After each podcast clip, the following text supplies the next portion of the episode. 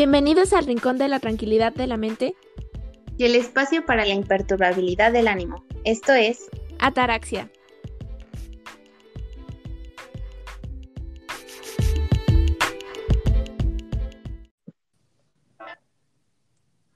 Sean bienvenidos a la segunda emisión de Ataraxia. Hoy vamos a hablar sobre las películas que marcaron nuestra vida. Y mi nombre es Hanna. Y yo soy Marcy. Y pues vamos a comenzar con el top 3 de nuestras películas favoritas. Así que, ¿empiezas tú, Marcy? Quiero aclarar, antes que nada, que a mí me encanta ir al cine, pero no soy ninguna experta ni crítica, me conformo con muy poco. Cabe recalcar que Marcy aquí es la experta en Disney y también es, la puedo considerar cinéfila porque la verdad es que ve muchas películas sabe mucho al, respecto. Sé mucho del cine, pero no, no soy, no soy crítica, me conformo con muy poco, en serio, lo van a ver más adelante. Ok, entonces, ¿nos quieres hablar sobre tu primera película? Ok, en mi top 3 voy a poner una película que vi muy recientemente. Eh, se llama Enola Holmes. Está en Netflix. Creo que la acaban de lanzar hace muy poquito. Me encantó. O sea, no, simplemente me encantó la película. Aparte de el elenco, o sea, las personas que trabajaron en la película son increíbles. A muchos de esos actores los he seguido por mucho tiempo. Además, la trama estuvo ufas. Me pareció una película increíble y entra a mi top 3. Ok, vamos a escuchar un poco de qué trata. ¿Por dónde empiezo? Mi mamá me nombró Enola. En inglés al revés significa solo. Aún así, siempre estábamos juntas. Y era maravillosa. Ella era mi mundo entero. Lo que nos lleva a lo segundo que tienen que saber. Hace una semana desperté. Madre, mi madre había desaparecido. Y ya no regresó. Me encuentro en camino a recoger a mis hermanos, Mycroft y Sherlock. Sherlock Holmes, famoso detective, mi hermano el genio, responderá todas las dudas. Y bueno, ¿qué nos puedes contar? Yo no la he visto, pero está- suena bastante interesante. Ok, bueno, al ser hermana de Sherlock Holmes, es muy inteligente. Me encanta, siempre me ha encanta- encantado cómo resuelven misterios. Me encanta leer a Sherlock Holmes. Entonces, sí, obviamente la historia de su hermana me pareció increíble y además me gusta mucho que toca como un poco este tema de los derechos de la mujer y todo eso. Entonces, muy buena. Bien ahí Netflix. Sí, se tenía bastante, bastantes expectativas altas sobre esta película, al menos lo que yo escuché, porque pues era como renovar esta historia ya existente, entonces creo que lo hizo bien. Hannah, tu tercera película, por favor. Ok, empezamos un poco fuerte porque eh, la película que elegí es muy triste, demasiado, de las más tristes que he visto. Yo creo que es la más triste que he visto. O sea, literalmente estuve llorando sin parar las dos horas que dura la película. Entonces, eh, esta película es Milagro en la Senda 7 y vamos a escuchar un poco de qué trata.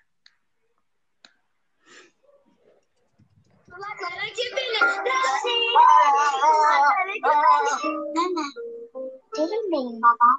O ne biçim laf kız? Ama Darvalılara hiç benzemiyor. Çünkü senin baban senin aynı yaşta. Benim babam benden aynı yaşta. Yakalayamazsın ki. Gitme gitme gitme. Dur dur. Y bueno, eh, en realidad esta película es eh, turca, pero está basada en un filme subcoreano y pues se renovó esta historia para volverla a ser un tanto mm, menos trágica, porque en la versión original, eh, no les voy a dar spoilers, pero la verdad es que al final, el final es muy diferente a esta versión que nos presenta Netflix. Y pues si no la han visto, la verdad es que es una gran película, tiene mucho mensaje y es de las pocas que te, desde principio a fin, te logra eh, atrapar. Y no solo eso, también te provoca muchas emociones, o sea, desde la felicidad, la tristeza, siempre es altas y bajas, altas y bajas, no, no hay tiempo de descanso y creo que lograr eso en, en un filme es muy, muy difícil. ¿Tú la has visto, Marci?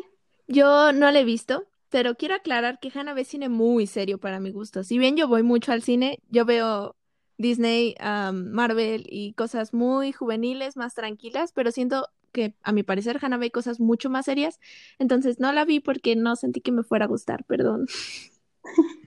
Bueno, si tienen la oportunidad, créanme, eh, véanla, porque es una película muy potente, es bastante fuerte, diría yo, pero tiene mucho mensaje y créanme que los va a marcar, los va a marcar, de eso se los aseguro.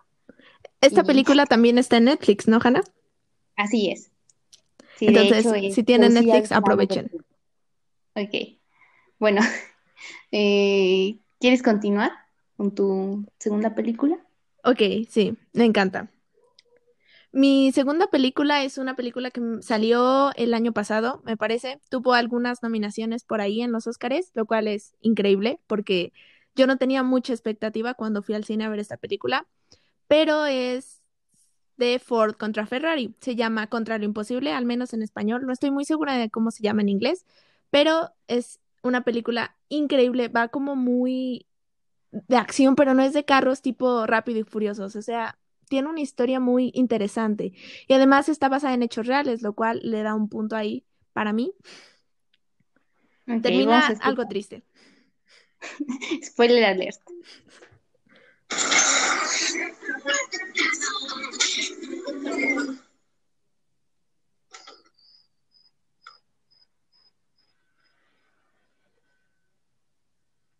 Look out there. Out there is the perfect lap. You see it? I think so. Most people can't. Carol Shelby, maybe? The ag Coke, Ford Motor. Suppose Henry Ford II wanted to build the greatest race car the world's ever seen to win the 24 hours of Le Mans. What's it take? It'll take something money can't buy. You can buy some. Bueno, Marci, cuéntanos un poco de qué trata. Yo he visto el tráiler, la verdad, cuando salió el año pasado vi el tráiler, pero no, no, no he tenido la oportunidad de verla. Ah, ok, bien. Como dije en un principio, es Ford contra Ferrari. Son las compañías, los dueños de estas compañías, cuyos apellidos serán Ford y Ferrari, respectivamente. Eh, en esencia, en este momento los autos de lujo se probaban con carreras, carreras de autos. Entonces, tienen ideas, contratan buenos pilotos y cosas por el estilo. Eh, está muy buena la película. Yo sé que no suena una trama como muy interesante o algo por el estilo, pero además tiene muchas historias secundarias muy, muy lindas y la historia como que gira sobre la línea principal a, a la mano de todo esto de los carros es muy, muy buena. Entonces, si pueden, véanla, en serio, la recomiendo. Bueno, eh, retomando mi película pasada, porque no les expliqué de qué trata, se me olvidó. Pero bueno, Me encanta. eh, Milagro en la celda 7 nos cuenta la historia de un papá que tiene eh, una enfermedad y pues esto le provoca ciertos problemas al querer educar a su hija. Eh, entonces tenemos a esta niña que es fuerte, que ante la adversidad de la enfermedad de su padre, pues siempre busca como seguir adelante, a pesar de todo. Y bueno, alrededor de la historia, su padre es acusado de la muerte de una pequeña. Y pues como él tiene esta discapacidad mental, bueno, pues entonces no tiene manera de comprobar que él no realizó ese crimen. Entonces, es culpado, es juzgado, es metido a la cárcel y nos cuenta toda esta travesía que la niña vive tras que su papá es encarcelado. Entonces es muy fuerte, pero bueno, ya retomando, ya Marcy continúa, si tenías algo más que decir. No, yo ya terminé. Te toca tu segunda película, Hannah. Ok, mi segunda película es La teoría del todo, que nos cuenta la, la historia de la vida de el científico Stephen Hawking. Y pues vamos a escuchar de qué trata un poco. Buenos días, Brian. Steven, ¿eres consciente de que te has apuntado a un doctorado en física? Hola. Hola. Ciencias. Letras. Soy cosmólogo. ¿Qué es eso? Estudio el matrimonio entre espacio y tiempo. La pareja perfecta. No se sabe nunca de dónde vendrá el próximo salto hacia adelante, ni de quién. ¿Y si invirtiera el tiempo para ver lo que pasó al principio del propio tiempo? Retroceder el reloj. Retroceder el reloj. Adelante. No sé cómo. Aún. Sigue girando. ¿Hacia dónde? Tiene la enfermedad de la neurona motor. La esperanza de vida es de dos años. Sigamos juntos el tiempo que tengamos. Todo cambiará. Bueno, eso fue un poco en la introducción a la historia. Y pues nos cuenta no eh, el aspecto científico, sino más bien de, su vida privada. Cómo es que mm, desde el inicio de su enfermedad se fue desarrollando cada vez más, cada vez atrofiando más lo que era su movilidad. Y también nos habla un poco de, la historia de su familia, de su esposa, de sus hijos, y cómo es que a pesar de, de su enfermedad, bueno, su mente triunfaba eh, pues en todo. Y se nos rescata este mensaje de que eh, siempre su esposa buscó eh, salvar sus pensamientos, que era lo que siempre se mantuvo vivo y sano, y pues eran increíbles, ¿no? Entonces, esta película me gusta mucho, de hecho fue una recomendación que me hizo un amigo, no tiene mucho que la vi, pero es muy buena, entonces si tienen la oportunidad de verla, háganlo, porque de verdad eh, es un largometraje que vale mucho la pena. Es increíble. Además, Eddie hizo un trabajo como Stephen Hawking. Sí. Uf, no, en serio, tienen que verla. De hecho, no por nada el señor se ganó un Oscar, o joven. Exactamente. Entonces, bueno, pues vamos a continuar, Marci. ¿Qué nos tienes? Claro, a mi primer lugar es una película que mm, me parece se escribió a la par del libro de esta misma película. Eh, se llama A dos metros de ti. Yo sé que es, no es muy seria y muchos van a decir como, ah, es bajo la misma estrella 2.0, pero no, es diferente. Sí, va más o menos por la misma línea. Sí, es una película muy sentimental, pero la trama, cómo se va desarrollando la historia, a mí me encanta. Yo soy toda felicidad, bueno, todo amor, por decirlo así. Si tiene una historia romántica, me tienes un poco atrapada. Entonces, sí, realmente está increíble, me parece muy, muy linda. El tráiler, Ok. Hannah. Vamos a escuchar. Human touch. We need that touch from the one we love almost as much as we need air to breathe. I never understood that until I couldn't have it. It never fades away. This is my life with cystic fibrosis. broken glass on my skin. Krista, get that thing out of my face. What would I do without you? You'd die. People with CF aren't supposed to get within six feet because we could end up catching each other's bacteria. You followed me. With the intent of introducing myself. I'm well known. You're the kind of guy that ignores the rules because it makes you feel in control. Am I right? You're not wrong. You think that's cute? Do you think it's cute? There's no room in war. Eh, yo la verdad la, la he visto un par de veces y me parece muy triste, o sea, siempre que la veo termino yo llorando así. Voy a decir que yo lloré más con la película que con el libro, porque el libro le dan todavía un final más em, abierto a posibilidades, por decirlo de cierta manera. Puedes imaginarte lo más feliz si así lo quieres. En caso de que no hayan entendido nada de lo que dijo el tráiler, porque créanme que yo me esforcé, en esencia habla de no poder sentir el contacto humano. Y ella dice que ella nunca lo había extrañado hasta que en serio sintió la necesidad y vio que no pudo. em, porque la chica tiene una enfermedad y digamos que no puede tocar mucho a las personas. Por eso el nombre de A dos metros de ti. Exacto, es increíble. Bueno, eh, vamos a continuar con mi top número uno. Esta es mi película favorita de todos los tiempos y es Whiplash. Vamos a escuchar un poco de qué trata. El trailer está en inglés, pero creo que se entiende bastante bien. Igual, el trailer en español es muy fuerte, entonces mejor en inglés.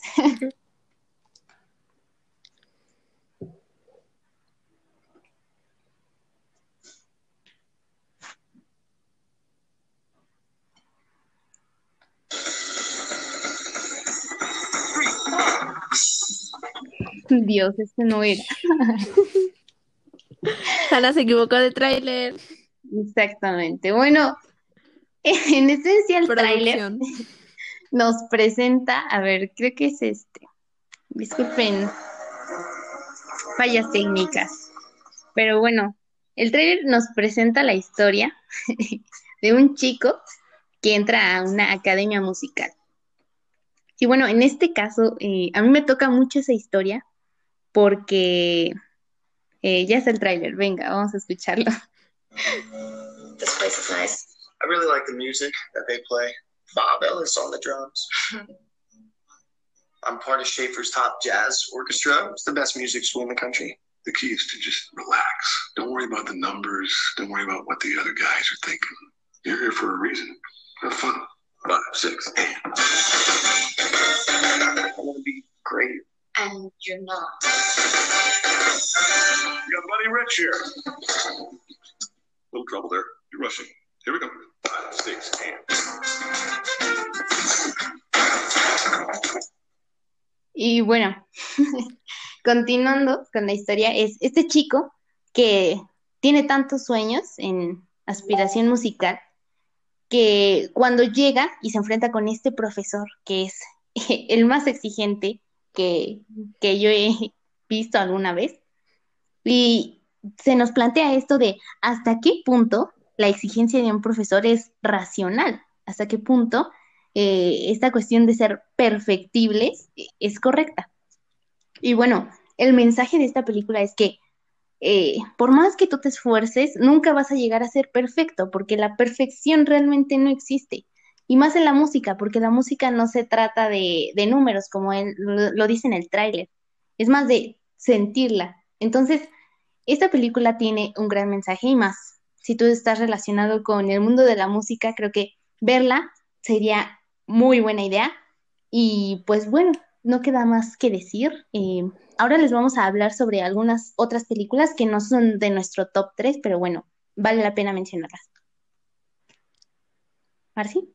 Aquí es mi momento de meter películas infantiles porque, Dios, es que en serio me, me marcaron, más- oigan, me dejaron un La reina de Disney. La reina de Disney, créanme. No, no, no, una no es de Disney. Ok. Ok. Eh, como puesto número cuatro. Puesto voy? Ok, sí. Puesto número cuatro. Voy a poner a Aladdin. El live action de Aladdin. Ok. Antes de que huyan de aquí, nada más porque dije Aladdin y es una película de Disney y es infantil, sí, lo sé. Pero me encantó el live action, las canciones, los actores, todo. Y además, particularmente hubo una canción que, no, me enamoró, que es, se llama Speechless o... La verdad no me acuerdo cómo se llama en español la canción, pero la, la canción es muy linda, habla de cómo la chica no se quiere quedar callada, cómo ella sabe que no nació para bajar la cabeza y asentir a todo lo que le digan, lo cual me encanta. Muy bien ahí, Disney. Yo amo todo Eh, lo que haga Disney. El trabajo de Will Smith como genio, o sea, creo que, wow, o sea, los bailes, las canciones, todo Will Smith es genial. magia, de verdad. Esa película es muy buena y pues véanla. Yo creo que muchos la han visto porque si no, ¿qué están haciendo ahora? Vayan a verla. No, acaben de escuchar y luego la ven. Bueno, sí, primero escuchan el podcast y después van a verla. Y bueno, yo les voy a hablar sobre mi película favorita de Disney. Desde siempre ha sido Tierra de Osos. Yo no sé por qué a muchas personas no les gusta o ni siquiera la han visto. Yo siento que no se le da el reconocimiento que se debe, porque es una gran película. Dios, mi, infancia era ver Tierra de Osos. Eh, tanto así que voy a contar que cuando yo iba en, preescolar, me parece, mi mamá fue a, a contar una historia, algo así tenían que hacer las mamás, por no sé por qué, pero mi mamá fue. Y a mí me gustaba mucho eh, Tierra de Osos, entonces mi mamá nos hizo hacer de actividad que hiciéramos el tótem con Fruity Loops. O sea, fue, fue lo más, de verdad, o sea, yo estaba encantada con, Lo con más. película y más con esa actividad. Entonces, si no la han visto, veanla. Y si ya la vieron, véanla otra vez porque es genial. De verdad, o sea, es que yo no tengo más que decir. Esta es de, del antiguo Disney que sí era cruel, que, o sea, la historia de Coda es muy fuerte. o sea, Yo amo Disney, pero el antiguo Disney no. bueno, continúa, Marcy. ¿Tienes otra película? Eh, quiero aclarar antes de decir mi siguiente película que el antiguo Disney no es para mí. Matan a la mamá de Bambi. ¿What? Sí, ¿Qué pero- es eso? No, cruel, crueldad. real, ¿sabes? Más real, porque hoy en día las películas de Disney son súper soft, es como de, Es no sé, de Disney. La realidad magia. El lugar en donde los sueños se hacen realidad y nadie muere. Ese es un sueño y es un sueño bonito. Yo soy Bueno, muy no fanática de Disney. yo prefiero Disney viejo, donde eran más, más reales. Yo amo Pero no- todo Disney, pero siento que Disney tiene mejores cosas. Tierra de Osos no es mi película favorita de Disney. Lo siento, Hannah. Pero- Sí, sí, sí. ¿Cuál es tu película favorita de Disney? Tengo muchas. Difícil decisión. Sí, es una decisión que cambia constantemente, de hecho. Bueno, eh, pues háblanos de tu siguiente película. Mi quinta película es, ok, ahí voy otra vez con la infantilidad, perdón. Se llama Lego Batman. Ok, sí, es de Lego, sí, es animada, pero tiene a Batman, ok, eso tiene que darle un punto. Le suma muchos puntos. Realmente es una película graciosa, es cómica, no es infantil y boba, o sea, sí es medio boba, pero es, es graciosa, es muy disfrutable. Yo la fui a ver al cine como cinco veces porque está, está muy graciosa, está, está buena. La verdad, me gustó mucho, me pareció que, que, no sé, que trabajaron con humor la parte más oscura de los personajes de DC, porque los personajes de DC son oscuros, entonces me gusta como que lo hayan puesto con este toque humorístico.